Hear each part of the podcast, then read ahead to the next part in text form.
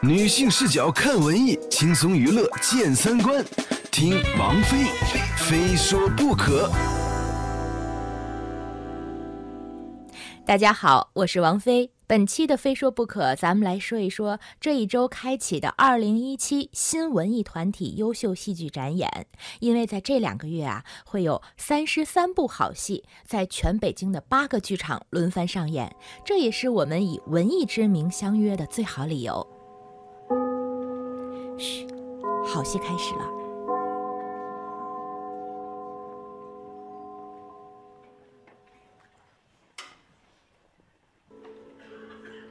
天我点着了一根烟，却忘了好多心事开不了口，于是就把那颗初心藏在韵脚里，让剧中的人说出来。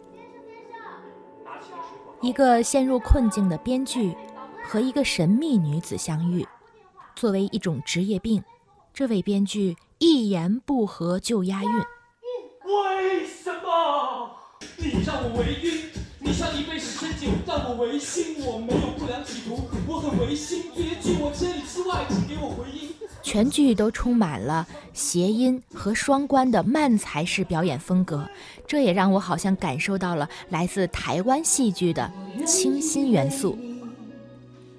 这部剧的名字叫《我为你押韵情歌》，《我为你押韵》是曾经获得第十一届台北文学奖的得奖剧本，可以说这个剧呢文艺的很执着。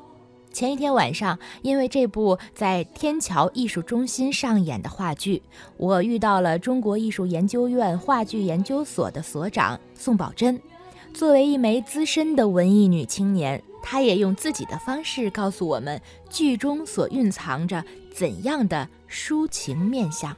情歌《我为你押韵》是一部带有青春的感伤气息，又充满了温情与浪漫情调的戏剧。它直面青春期生与死、爱与痛、困惑与求索、捐弃与执着的人生问题。一个忧郁厌世的青年男编剧，觉得自己的人生就像是一出很无聊的肥皂剧。姑娘从编剧文章里读出了阴冷绝望的情绪。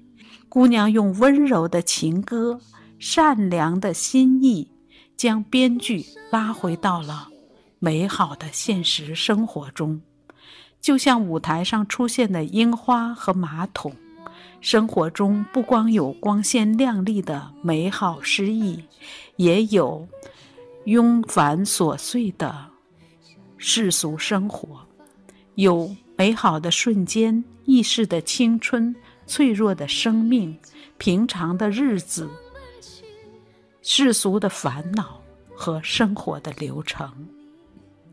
如果人生是一首长长的歌谣，那么一段温情正好为一段寂寞押韵，一抹感动正好为一种伤心押韵，一种热情呢又正好为一种冷漠押韵，一种希望正好为一种失望押韵，而情歌正是用人间的真情为生命的无奈在押韵。这样一个故事，有很纯真的情愫，有很美好的向往，也充满着一种青春的诗意。因此，情歌《我为你押韵》是一个会让年轻人很喜欢的戏剧。从现在开始，一直到十二月三十一日，我们都可以在北京的剧场选择观看二零一七新文艺团体优秀剧目展演。本次展演还推出了天桥新锐导演戏剧邀请展、年度特别关注作品邀请展和当代小剧场戏曲节三个单元。戏曲单元则是汇集了海峡两岸以及香港地区的九个剧种、十七部经典剧目。那么在这两个月呢，我将会把更多的好剧通过节目的方式带给您，也欢迎您在这期间到剧场里去看戏，咱们在那里不见不散。